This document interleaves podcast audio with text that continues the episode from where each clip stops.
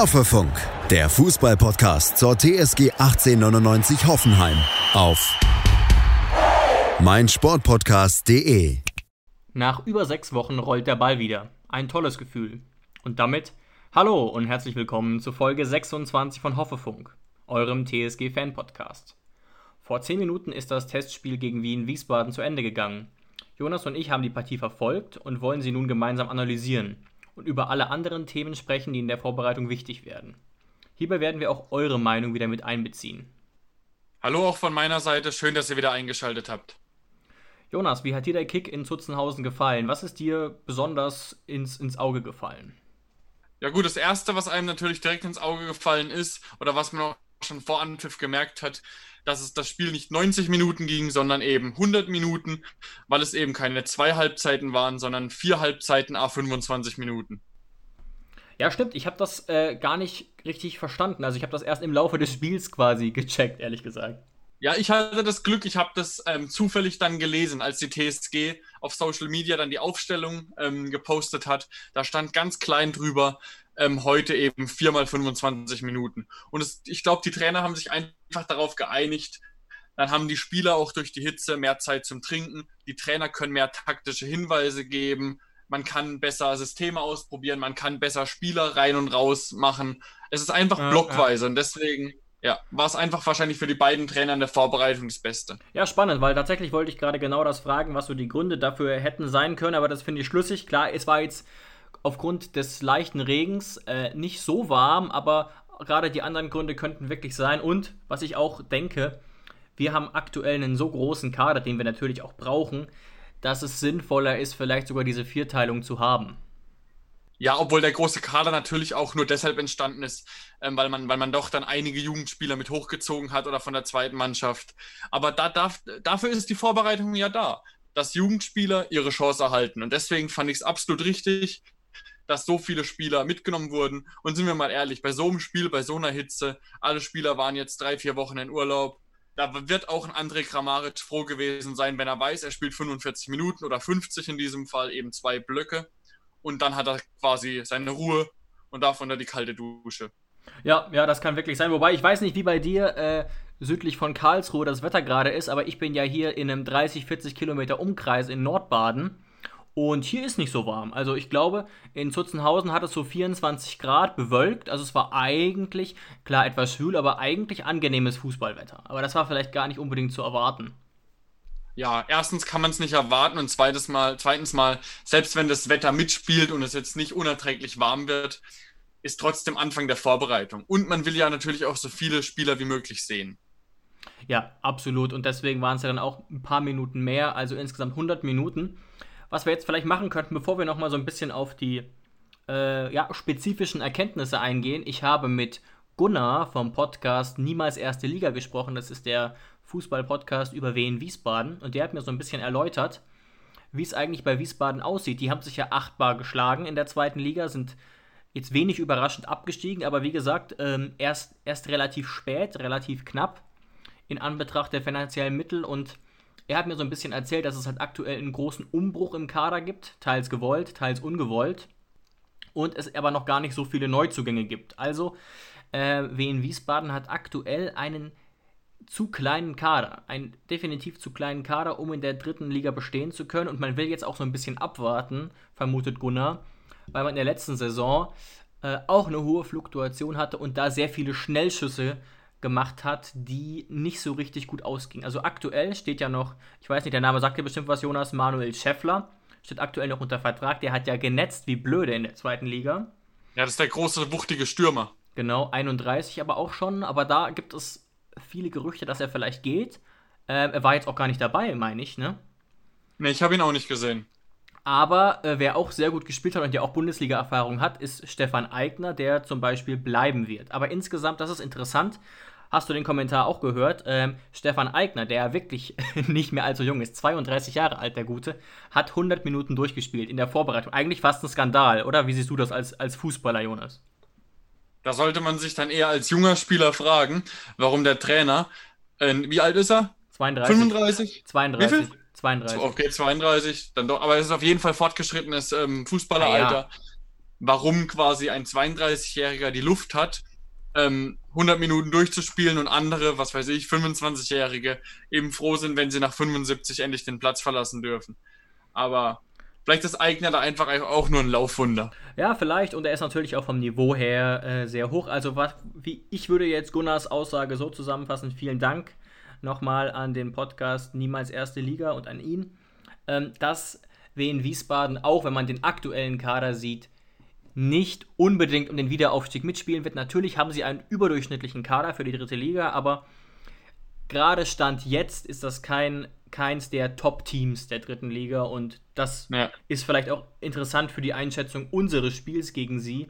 Und wie gesagt, der Kader war auch zu klein. Das hat der Kommentator auch gemeint. Ich glaube, drei Spieler oder so haben durchgespielt. Und du kennst es ja auch von eurer Vorbereitung in der Bezirksliga es wird eigentlich immer getauscht und selbst bei normalen Spielen spielt man nicht 90 durch eigentlich. Ja, man guckt natürlich in der Vorbereitung schon, dass man so viele Spieler dabei hat, dass man jetzt niemanden ähm, sich totrennen lässt, außer vielleicht mal ein, zwei Spieler, die das vielleicht können, wie jetzt zum Beispiel, was weiß ich, ein Stefan Eigner, wenn der das kann. Scheinbar. Ähm, aber es macht, es macht, dazu nochmal, es macht doch einfach keinen Sinn in der Vorbereitung, jemanden so lange durchspielen zu lassen, weil man will trotzdem immer, dass die Spieler alles geben. Das heißt, ob ein Spieler dann nach der nach drei Wochen Brasilienurlaub 10 Kilo zu viel hat und zurückkommt, dann will man trotzdem, dass er 45 Minuten alles gibt. Ein anderer Spieler kann vielleicht 60 Minuten alles geben. Ein anderer nur 30 ja, ja. Minuten alles geben. Aber du willst keinen Spieler auf dem Platz haben, der 45 Minuten alles gibt und danach die anderen 45 Minuten nicht mehr kann und auf dem Platz steht. Also die Zeit, wo du auf dem Platz stehst, sollst du alles geben können und sollst dich komplett auspowern. Und deswegen auch wahrscheinlich diese Blockformation. Das zum Beispiel auch, ich weiß nicht, ob es dir heute aufgefallen ist, zum Beispiel in Belfodil hat heute nur 25 Minuten gespielt. Natürlich ist der Grund, weil er wahrscheinlich nicht die Luft hat für mehr. War ja, war ja ewig verletzt. Ah, das ist interessant, ist mir nicht so aufgefallen, welche Spieler jetzt genau wie viel gespielt haben. Bei manchen anderen habe ich mehr drauf geachtet. Was ich noch für eine Frage hätte, ich bin ja jetzt schon etwas länger raus aus dem aktiven Fußball, um genau zu sein, sehr lange. Ähm, das, wir haben ja eben auch kurz drüber geschrieben. Es ist ja oft so in der Vorbereitung, dass quasi gemischt wird aus potenziellen Stammspieleranwärtern und potenziellen Ersatzspieleranwärtern. Kannst du da vielleicht sagen, was da äh, der Grund ist? Weil man sollte ja normalerweise meinen, man versucht ein Team, dass sich das langsam einspielt. Oder spielt es in der Vorbereitung jetzt erstmal keine Rolle? Weil es sind ja auch noch vier Wochen. Das spielt in der Vorbereitung erstmal jetzt nicht die große Rolle, gerade gegen einen unterklassigen Gegner, okay. weil ähm, das Ergebnis ist, sind wir mal ehrlich, das Ergebnis ist zweitrangig. Sebastian Hoeneß, ob das heute 10-0 ausgeht oder 5-0 oder 2-0, Klar, 2-0 wäre jetzt ein bisschen schlecht gewesen. Ja, oder 2-2 wäre schon übel, ist wir mal ganz ehrlich. Ne? Ja, natürlich, natürlich. Aber im Endeffekt ist das Ergebnis zweitrangig. Okay. Ähm, und es geht um Erkenntnisse. Das heißt, du versuchst in beiden Mannschaften, egal ob das jetzt die erste oder zweite Halbzeit war, versuchst du immer eine Achse zu haben. Deswegen hat zum Beispiel Kramaric die ersten 45 oder die ersten 50 Minuten die eben gespielt. Und man hat ganz genau gesehen, und da, oder da, unter Burt, Baumgartner, die ja so ähnliche Spielertypen sind, haben dann in der zweiten Halbzeit gespielt sodass immer so die Achse vorhanden war. Oder auch in der ersten Halbzeit Hübner, ein gestandener Bundesliga-Innenverteidiger, dann Bogarde nebendran gestellt und in der zweiten Halbzeit dann eben ähm, Biko und ähm, wie heißt Biko und Posch waren da ja, ja genau, wo Vogt genau. auf der 6 gespielt hat. Also dass immer quasi eine Achse dabei ist, die aufgefüllt wird mit jungen Spielern. Ah ja, interessant. Und dann fängt man wahrscheinlich an, umso näher die Saison rückt, dann eher die Stammformation zusammenzuführen und dann die richtige Viererkette, okay. Ja, auf jeden Fall. Dann äh, gucken wir doch mal wirklich jetzt auf das Spiel. Es ist äh, 7 zu 1 ausgegangen. Darf man jetzt natürlich nicht zu hoch hängen, du hast es gerade gesagt. Aber was ist dir da besonders aufgefallen? Jetzt gerade vielleicht in, in taktischer Hinsicht. Ich habe mir auch ein paar Notizen gemacht tatsächlich. Also das Erste, was mir aufgefallen ist, dass Sebastian Hoeneß sehr viel geredet hat. Ja. Und vor allem auch, was einem selbst auffällt, wenn man Amateurfußball spielt, ähm, diese Sprüche, die Sebastian Hoeneß sagt, die kommt, kommen einem selbst alle bekannt vor. Das ist nichts Neues. Zurück in die äh, Grundformation, Struktur, Kontrolle, solche Sachen. Oder geh drauf, zieh mehr in die Mitte. Also auch im Profifußball wird das Rad nicht neu erfunden. Das, ja. sind, das sind ganz einfache Dinge. Aber wichtig ist als Erkenntnis, Sebastian Hoeneß ist jemand, der lebt da draußen. Also der geht mit und der, der gibt auch viele Kommandos. Das hat man auf jeden Fall gemerkt. Und natürlich, natürlich sind wir draufgegangen. Natürlich hatten wir 70, 80 Prozent Ballbesitz gerade am Anfang. Aber wie gesagt, da muss man auch sagen, es war Wien Wiesbaden und nicht, nicht mal irgendwie Augsburg oder sonst irgendwas. Ja, das stimmt, das stimmt. Ähm, ich meine mir trotzdem einzureden, dass wir grundsätzlich relativ hoch gepresst haben. Ähm, ich denke jetzt nur letztes Jahr an das Spiel, da waren wir ja schon viel weiter in der Vorbereitung, beziehungsweise es war ja schon Pokal gegen die Würzburger Kickers, die vielleicht gar nicht auf einem so viel höheren Niveau sind als wir in Wiesbaden. Und da haben wir uns brutal schwer getan und auch schwerer getan, äh, Großchancen rauszuspielen. Aber du hast natürlich recht, das erste Spiel so hoch zu hängen. Aber im Prinzip hat er, würde ich sagen, vorerst hat er bestätigt, was er auch gesagt hat. Also hohes Pressing und schnelles vertikales Spiel nach vorne. Habe ich zumindest beobachtet.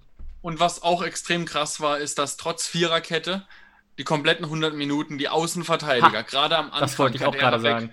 Kaderabek und Staphylidis, die standen wie damals in einer Fünferkette. So hoch, also wie in einer offensiven Dreierkette. So hoch standen die, obwohl es nur eine Viererkette war. Aber das kann man ganz bestimmt nicht in der Bundesliga erwarten. Also da, da fliegt dir das da hinten um die Ohren. Lustig. Aber heute, heute auf jeden Fall hat es gepasst. Genau das habe ich tatsächlich auch gedacht. Hat mir auch auf eine Art imponiert. Gerade auch, ähm, wir haben es ja schon wirklich mehrfach gesagt, dass wir skeptisch sind bezüglich Sko in der Viererkette links aber in der heutigen Rolle hat das wirklich funktioniert. Aber das kannst du eben nicht spielen gegen Mönchengladbach oder gegen Leverkusen so, würde ich auch behaupten. Die Frage ist natürlich, man könnte da natürlich auch wieder so ein bisschen rumtricksen, indem man sagt, dass der Sechser, äh, der jetzt zum Beispiel in den zweiten 50 Minuten Vogt war, stark mit absichert. Aber ist natürlich eine sehr riskante Variante, die weniger Vereine spielen. Bayern spielt das zum Beispiel ganz, ganz massiv mit Alfonso Davis. Ja, aber wie gesagt, bei Bayern funktioniert das Spiel aber auch Klar. ein bisschen anders. Bayern, wie ich es auch schon mal in der alten Folge gesagt habe, Bayern ist eben eigentlich die einzige Mannschaft in der Bundesliga, die eben die Außenverteidiger so extrem hoch stehen lassen kann, ohne dass es hinten brennt. Einfach nur, weil die Qualität einfach so wahnsinnig hoch ist. Und weil die Gefahr einfach auch wirklich nicht so hoch ist, dass im Mittelfeld Ball, Bälle verloren werden. Also ein Thiago und ein Goretzka ist dann einfach nochmal ballsicherer. Es ist ja einfach das Spiel von Bayern München. Da werden nicht so viele Bälle verloren. Und wenn, dann, dann, dann wird er sofort zurückgeholt von jedem. Und natürlich das enorme Tempo von Alfonso Davis ist natürlich auch nicht das Schlechteste, was man haben kann. Ja, ja, absolut. Ähm, das wollte ich eigentlich auch damit sagen. Ich wollte damit sagen, es geht schon, aber ob das jetzt wirklich für uns realistisch ist, will ich, würde ich auch ähm, stark bezweifeln. Und was würdest du sagen? Das ist ja auch so eins unserer Fetischthemen Vierer- oder Fünferkette. Wir haben jetzt, wenn ich das richtig beobachtet habe, nicht eine Sekunde die Fünferkette gespielt. Wie aussagekräftig äh, findest du das? Ich könnte mir schon tatsächlich vorstellen, dass das heute doch mehr, also ziemlich aussagekräftig war. Auch wenn man natürlich jetzt nicht wegen einem Testspiel jetzt auf die ganze Saison Rückschlüsse ziehen lassen äh, äh, ähm, sollte. Mhm. Aber ich kann mir schon vorstellen, dass Fünferkette dieses Jahr oder nächstes Jahr jetzt in der, in der kommenden Saison kaum eine Rolle bei uns spielen wird. Weil sonst hätte man es zumindest mal ausprobiert. Also ich lasse mich gerne eines Besseren belehren, wenn wir dann mal gegen einen besseren Gegner testen oder vielleicht mal in einem Punktspiel. Ja, gegen Mainz in zwei Wochen, glaube ich. Genau, lasse ich mich gerne eines Besseren belehren, wenn er quasi dieses System auch in seine Systeme mit aufnimmt, weil ein Trainer will ja immer mehrere Systeme spielen können. Ähm, aber momentan habe ich nicht das Gefühl, dass die Fünferkette ein Teil davon sein wird. Gerade auch ein klares Statement war für mich, dass er, dass er Vogt auf die Sechs gestellt hat. Ja, das ist mir auch aufgefallen. Ich habe mir hier aufgeschrieben, dass natürlich muss man jetzt sagen, äh, in dem Fall war das nicht besonders so, aber wir haben ja letzte Folge wirklich darüber geredet, geredet, inwiefern Vogt so als abkippender Sechser fungieren kann. Und ich fand ihn heute wirklich gut aber es war eben auch nur Wien Wiesbaden, muss man auch ganz ehrlich sagen. Und Grilic ist halt auch potenziell die gleiche Position. Ja, wenn, wenn nicht sogar Grilic noch ein bisschen offensiver ist, aber ich kann mir irgendwie kein System vorstellen, wo Grilic und Vogt gleichzeitig im Mittelfeld spielen, muss ich ehrlich sagen. Und also, wie ich es der letzte Folge schon gesagt habe, und dazu stehe ich auch immer noch, Vogt ist kein Bundesliga-Sechser auf dem Niveau von unserem Kader er ist für mich ein Innenverteidiger auf dem Niveau von unserem Kader, auf Europa League-Niveau, aber er ist für mich kein Sechser. Ähm, und ich glaube nicht, dass Kevin Vogt sich in diesem Jahr langfristig mit der Rolle anfreunden wird, dass er ähm, der, der Ersatz von Grillitsch wird. hier, das hat tatsächlich Nico gerade eben auf Twitter geschrieben. Er meinte, Vogt auf der 6 finde ich wirklich sehr interessant. Könnte der perfekte Ersatz für Grillitsch sein, falls dieser verletzt oder gesperrt ausfallen sollte. Da wir in drei Wettbewerben vertreten sind, würde er bestimmt auf genug Spielzeit kommen. Da würde ich ihm schon auf eine Art zustimmen. Problem ist halt, wenn der ein Drittel aller Spiele macht, wird er nicht zufrieden sein. Auf Was? gar keinen Fall. Und das ist das, was ich meine. Selbst ja. wenn er, sagen wir, selbst wenn er als Backup-Sexer gut genug wäre, und, und dann ja, die das Spiele ist macht. er auf jeden Fall als Backup. Das ist, das ne? ist er, ja. Ja, aber ich kann, also ich sehe ihn nicht auf der 6, wenn ein Grillitsch fit ist. Und damit wird sich ein Kevin Vogt nicht anfreunden mit der Rolle. Das, kann, das kann ich mir nicht vorstellen. Lass uns mal ganz kurz ein bisschen unqualifiziert rumspinnen, ohne dass wir jetzt wirklich sehr viel gesehen hätten. Gehen wir mal davon aus, dass das System ist wirklich so mit dieser Viererkette, mit den hochstehenden Außenverteidigern, was ja auch, finde ich, gut klappen kann mit Skoff und ähm, Kadera Beck wäre es dann nicht doch möglich, dass man quasi Vogt quasi als abkippenden Sechser benutzt, der ab mit absichert mit den zwei IVs und dass Grillo dann wieder eher so eine Achterrolle einnimmt, die er ja auch wirklich gerne spielt, ist mein Eindruck. Kann ich mir nicht vorstellen, nee. Grillitsch ist jemand, der gerne das Zentrum übernimmt. Ja, meine ich ja. Und der nicht irgendwie. Nee, kann ich mir wirklich nicht vorstellen. Ja, ich bin, ich bin gespannt. Ich fände es nur spannend, und das ist dir wahrscheinlich auch aufgefallen, dass sowohl Vogt als auch Grillitsch beide gleich viel gespielt haben. Und man bisher, also ich bin mir nicht sicher, was sich Sebastian Hoeneß denkt, vielleicht testet er gerade wirklich noch.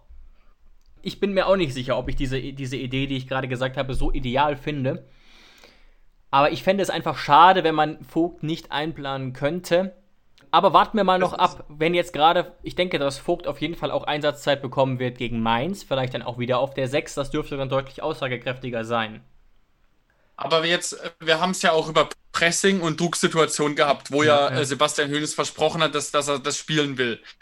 Äh, mit einem Vogt auf der 6 und mit einem Grillitsch auf der 8. Und dann hast du noch ein 8 daneben dran. Und dann sagen wir mal, wir spielen 4-3-3.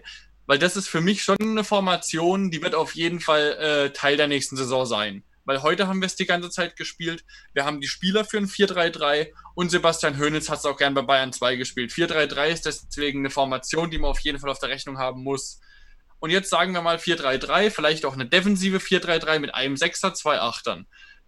Dann hast du einen Kevin Vogt auf der 8 und daneben noch, was weiß ich, ein Gacinovic oder ein Baumgartner oder sonst irgendwas. Oder ein Geiger. Das ist auf keinen Fall ein Mittelfeld zum Pressen. Auf keinen Fall. Grillitsch ist kein Spieler zum Pressen. Oder siehst du das anders? Da, dazu kann ich ehrlich gesagt nichts äh, äh, Qualifiziertes sagen, wobei ich es immer am entscheidendsten finde. Und das hat heute, finde ich, insgesamt gut funktioniert, aber es war, wie gesagt, Wiesbaden, dass die offensive Dreierreihe gut presst und das hat gut geklappt. Ähm, auch gerade Jakob Brun-Larsen, den ich heute auch wieder nicht ganz so ideal fand, aber der war wirklich bereit zu laufen und das hat mir wirklich gut gefallen. Aber du hast recht, ja, natürlich muss das Mittelfeld mitmachen. Und da das Mittelfeld muss mitmachen. Wenn, wenn einer das Kommando gibt zum Pressing, ja. also sagen wir mal, der, der Innenverteidiger spielt raus zum Rechtsverteidiger von Wiesbaden und einer gibt im Mittelfeld, von mir aus Grillitsch, gibt das Kommando zum Pressing, dann laufen die Leute drauf und in der Sekunde ist für jeden auf dem Platz das Kommando, man schiebt eng zum Mann, damit keine Anspielstationen mehr da sind und dann kann mhm. nur der mhm. lange Ball folgen. Und dann wird gepresst, bis du den Ball hast oder bis der Ball im Ausriss. Und ich kann mir da, also Grillitsch ist das, ist das, ist das Gehirn im Mittelfeld. Der braucht als Achter, kann ich mir sehr gut als Pressing vorstellen, sowas wie Gacinovic und Geiger, so vor sich. Weil die sind halt einfach deutlich quirliger, deutlich schneller. So ein Gacinovic, ich habe es heute auch wieder gesehen, das ist im Mittelfeld der perfekte Mann zum Press, äh, fürs Pressing. Und deswegen wurde er auch geholt. Deswegen das, das Kevin Vogt-Thema, das wird verdammt interessant. Ja. Da bin ich auch noch sehr gespannt auf weitere Eindrücke. Aber sagen wir es so, wenn wir Viererkette spielen sollten, dann kann ich mir nicht vorstellen, dass Kevin Vogt eine zentrale Rolle in dieser Formation finden wird. Bei unserer, bei unserer Konkurrenz. Ja, da bin ich auch nochmal gespannt. Was man natürlich auch sagen muss, ist, Vogt hat eben diese Rolle in der Innenverteidigung noch gar nicht so oft gespielt. Also wir können das auch gar nicht komplett ausschließen, dass es nicht funktionieren könnte mit einem Tackling stärkeren Innenverteidiger noch. Aber ich würde mal sagen, aktuell hat er durchaus Chancen, aber es ist sicherlich sehr, sehr spannend, gerade seine Personalie. Und was man auch sagen muss insgesamt, ich habe gerade mal so ein bisschen durchgeguckt und auch einen Tweet von äh, Luis Löser von Hoffe News gesehen. Wir haben schon echt einen großen Kader. Man muss natürlich immer noch relativieren, dass wir eben in drei Wettbewerben spielen, aber jetzt nimm alleine mal, keine Ahnung, die 10, alleine die 10 oder 8 mit so, mit so Leuten wie äh, Baumgartner, Adamian, Kramaric. What the fuck? Oder Gacinovic kann da auch noch spielen. Also, und im Prinzip haben wir nur eine dieser Positionen überhaupt zur Verfügung. Ja, und in der Innenverteidigung wird es ja dann auch verdammt eng. Ah, ja. Wenn, da, wenn da eine Position wegfällt und dann haben wir zwei Innenverteidiger. Und ähm, für mich ist Posch eigentlich der, Gesetzes, der gesetzte Innenverteidiger und Hübner wahrscheinlich auch wegen seiner Kapitänrolle. Deswegen, deswegen, und dann haben wir ja gute Backups auf der Innenverteidigerposition mit Akpokuma, mit Bicacic, mit ähm, Bogarde, der es heute, der es heute auch gut gemacht hat. Ja. Deswegen kann ich mir deshalb vorstellen, dass Vogt deshalb eher als Backup für die Sechserrolle eingeplant wird. Wie er sich dann damit, ob er sich dann damit wohlfühlt, das kann keiner prophezeien. Er kann sich ja auch theoretisch ins Team spielen, mittelfristig. Was man natürlich auch sagen muss, wenn, jetzt gehen wir mal rein, nur hypothetisch davon aus, wenn man ihn wirklich als Backup einplanen würde, sowohl für das defensive Mittelfeld als auch für die Innenverteidigung, wäre er schon ein sehr starker Mann. Gerade wenn, wenn, wenn äh, äh Hoeneß sagt, okay, das ist mein, meine Nummer 1, wenn jemand in der Innenverteidigung oder auf der 6 ausfällt, käme er schon auf relativ viel Einsatzzeit. Die Frage ist eben, was passiert, wenn er quasi merkt, dass er nicht zur Top 11 gehört. Aber ich glaube, das ist ein bisschen zu viel Spekulation jetzt gerade. Und überleg mal, überleg mal, Summer Seku haben wir auch noch. Das ist dann, dann, ich, ich mir fällt es fast sogar schon schwer, dieses Jahr irgendwie Geigerspielzeit zuzurechnen. Also genug. Wir haben wirklich einen verdammt großen Kader ja. momentan. Aber wie gesagt, wir müssen auch immer noch mal rechnen. Wir haben die letzte Saison erlebt und da sind wir nicht sehr weit gekommen im Pokal und hatten eben keine Euroleague und deswegen ist es natürlich noch mal was anderes. Aber wie gesagt, über Hoeneß konnten wir schon ein bisschen was erfahren. Und was mich tatsächlich auch überrascht hat, also da würde ich jetzt sagen, das war aber eher die Notlösung. Akpo hat ja Rechtsverteidiger gespielt, ich glaube sogar 50 Minuten lang. Ja, ja, aber ich glaube tatsächlich auch, dass das e, auch eher so eine Notlösung war, weil man jetzt da, weil man jetzt da nicht genug Außenverteidiger jetzt zur Verfügung hatte. Obwohl man natürlich das hätte so machen können, dass ein Brennett quasi die zweite Halbzeit spielt ähm, und dass man dann irgendwie Akpokuma nochmal irgendwie für, für 20 Minuten in die Innenverteidigung gestellt hätte. Also weißt du, Brandon hat ja auch nur 25 Minuten, glaube ich, gespielt. Da hätte man, aber man weiß es nicht. Vielleicht ist Brandon auch nicht hundertprozentig fit. Weil ich glaube, es waren am Ende dann tatsächlich nur drei, vier Spieler, die am Ende nur 25 Minuten gespielt haben.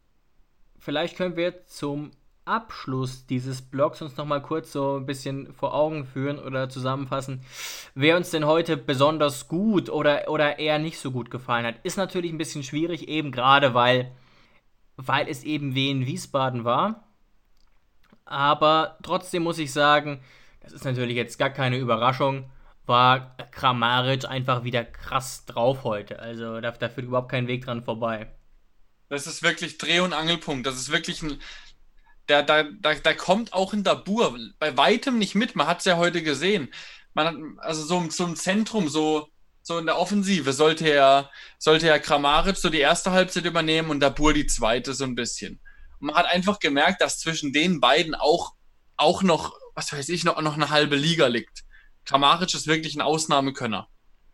Gut, also wobei man auch sagen muss, Dabur hat sich natürlich weniger fallen lassen. Ne? Also was sieht man auch wirklich, wie, wie weit sich Grammaric wieder fallen lassen hat. Das macht ja. Dabur in der Form natürlich nicht und kann Dabur hat auch die meiste Zeit, Dabur hat auch die meiste Zeit ähm, linker Flügel gespielt und Baumgartner hat im Sturm gespielt, die meiste Zeit in der Dreierkarte, in der ja. Dreierreihe und, offensiv. Und Grammaric hat ja wirklich überall und nirgends gespielt. Also der hat ja gar keine feste Position gehabt. Ja. Was ich aber wirklich, was ich noch mal kurz sagen muss, taktisch, was ich extrem interessant fand, es waren ja immer drei Stürmer vorne. Und in der ja. ersten Halbzeit waren es ja vorne ähm, Brun Larsen, Kramaric und auf Außen auch noch Belfodil. Und nach 25 Minuten, weil Belfodil, jeder, der Belfodil schon mal hat spielen sehen, trotz seiner Größe, das ist ein wahnsinnig dribbelstarker, flinker Typ, gut am Ball, den kann man absolut auf dem Flügel spielen lassen. Ja. Gar kein Thema. Aber dann kam ja nach 25 Minuten Jao Klaus.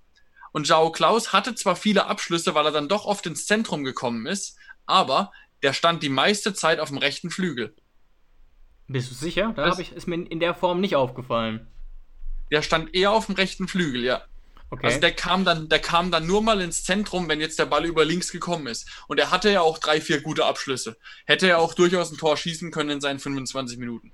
Ja, also auch ein gut, Eindruck hinterlassen, auf jeden ich Fall. Ich wollte gerade sagen, also ich glaube nicht, dass er beweisen muss, gerade wenn man seine Torquoten der letzten zwei Saisons sieht, dass er Abschlüsse kann.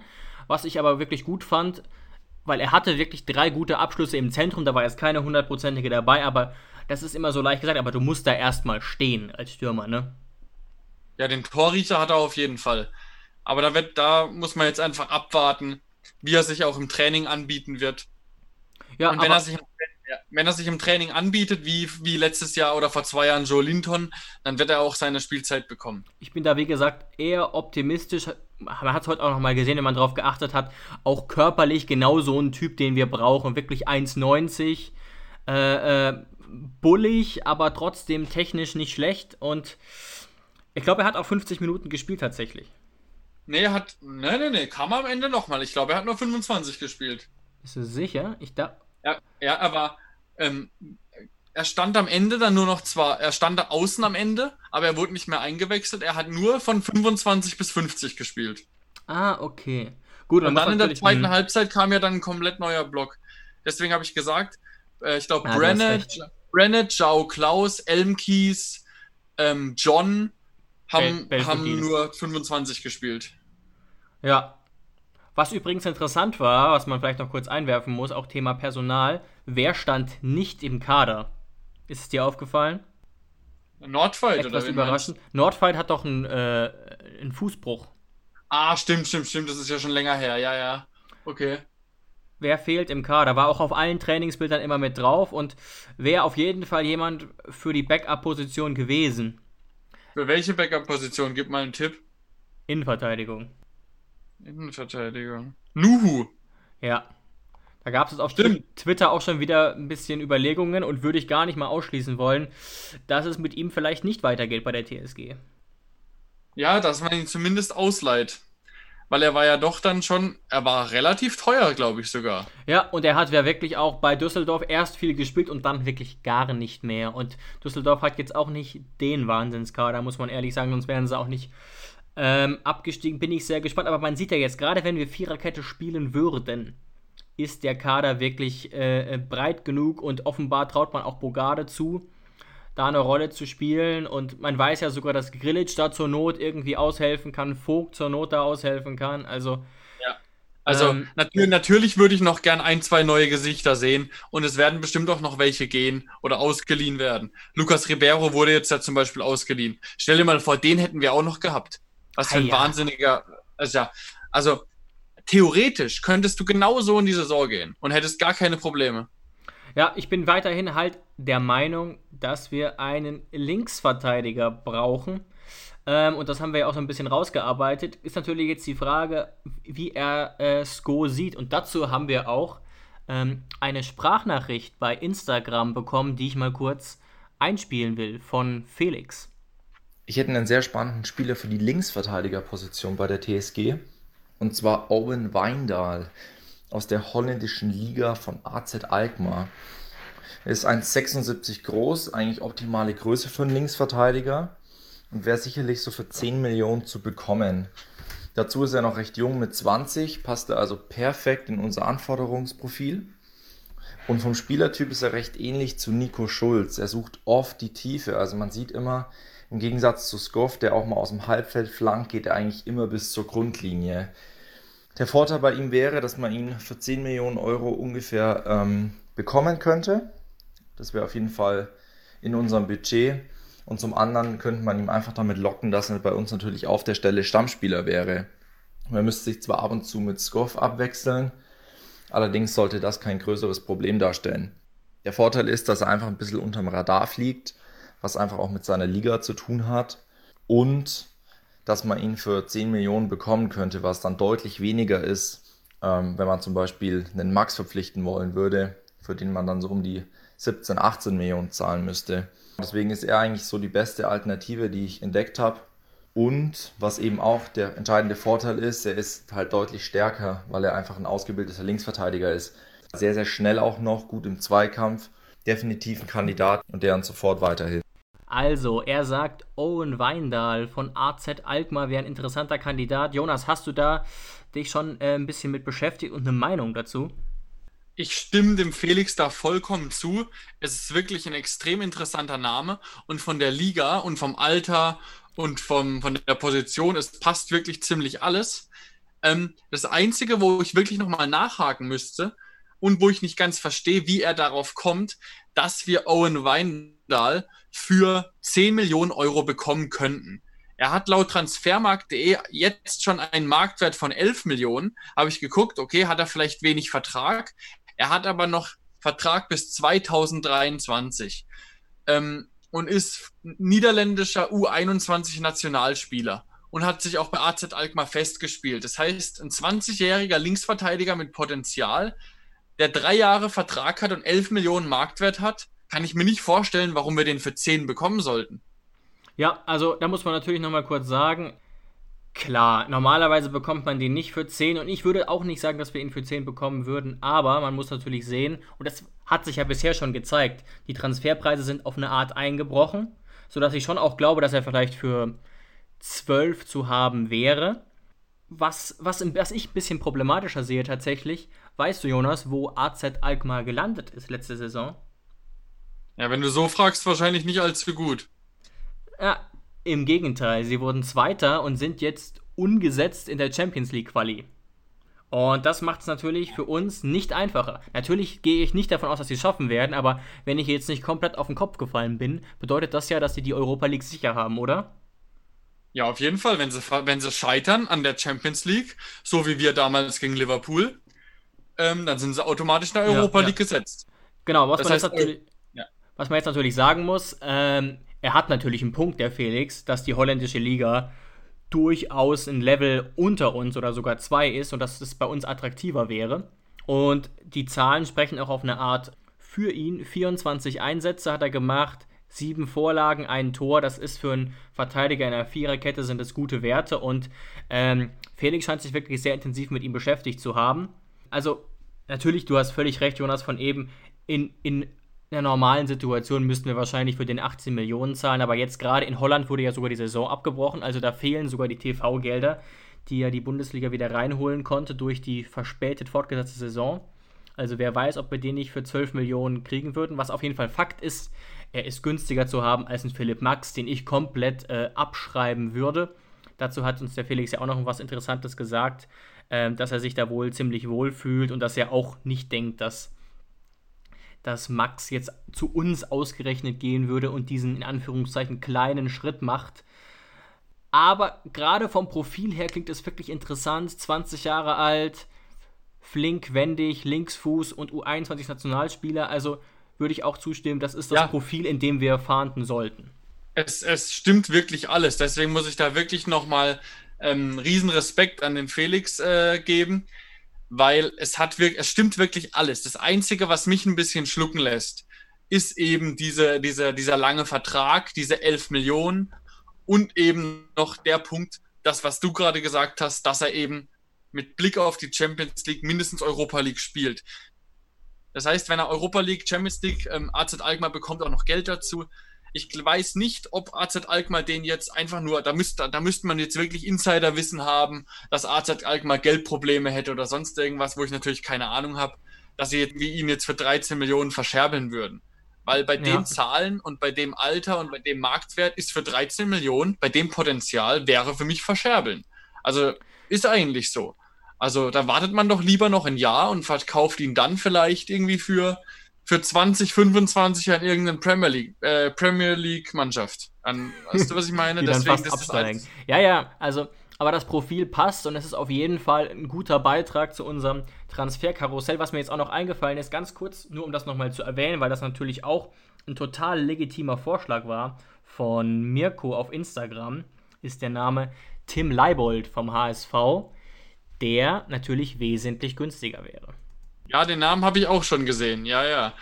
Der, dadurch, dass Hamburg jetzt halt ähm, überraschend dann nicht aufgestiegen ist, ist natürlich jetzt ja sozusagen die Jagd eröffnet und alle Spieler, die aufsteigen wollten, unbedingt mit dem HSV und jetzt merken, oh, wurde ja doch nichts.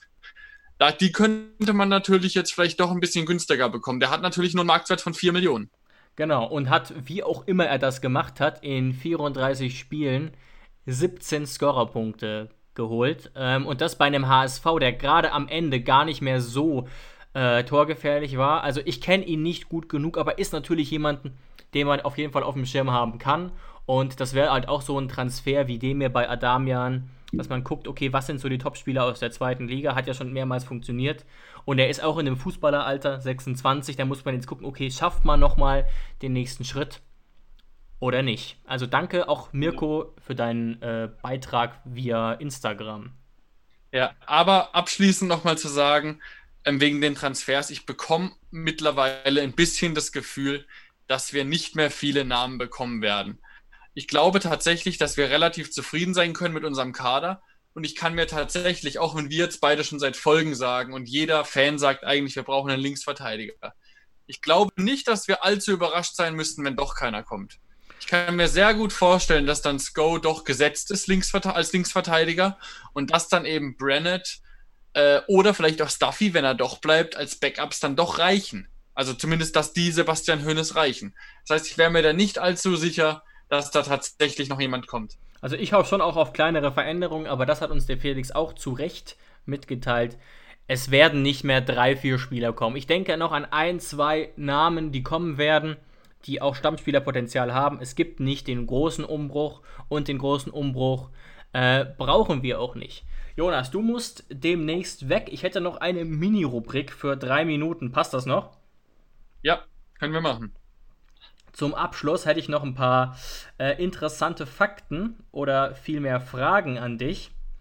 Einfach nur, damit wir nochmal die letzte Saison ganz kurz äh, äh, eingeschätzt haben und manchmal trügt einen ja auch so ein bisschen das eigene Gefühl.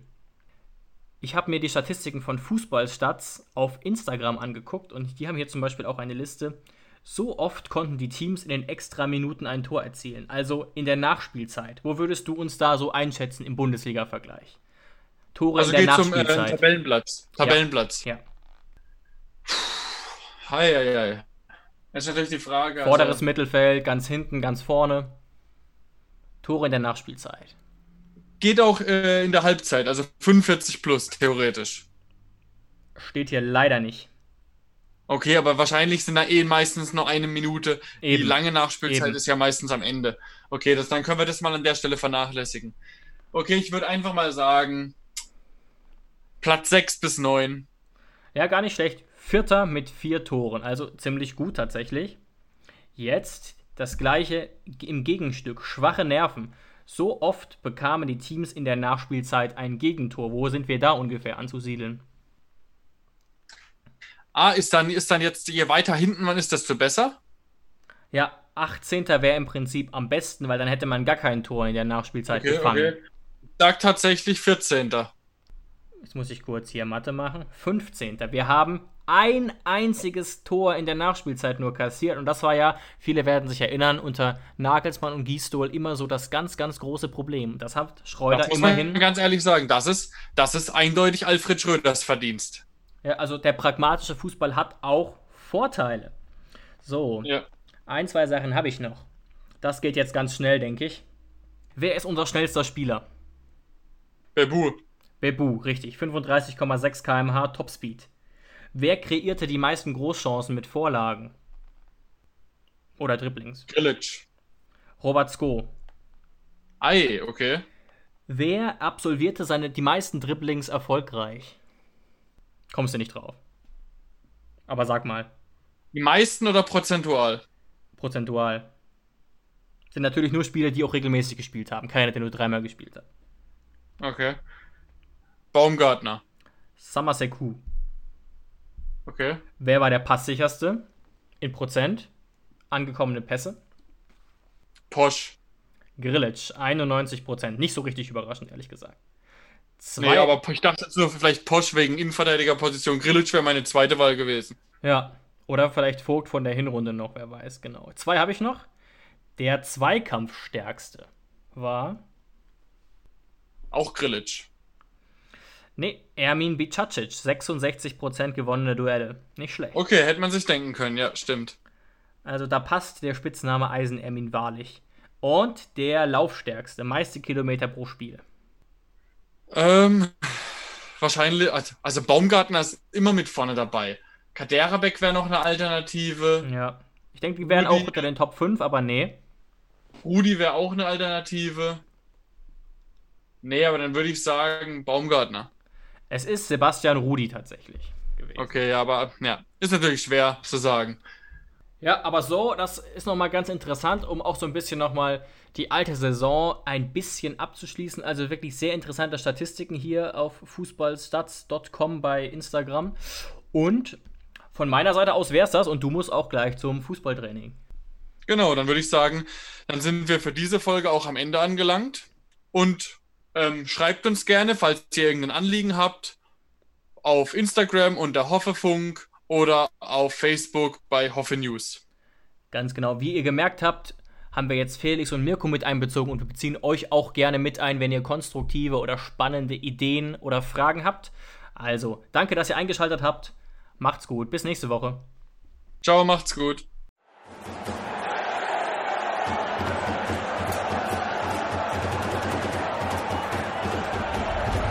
Hoffefunk, der Fußballpodcast zur TSG 1899 Hoffenheim auf meinsportpodcast.de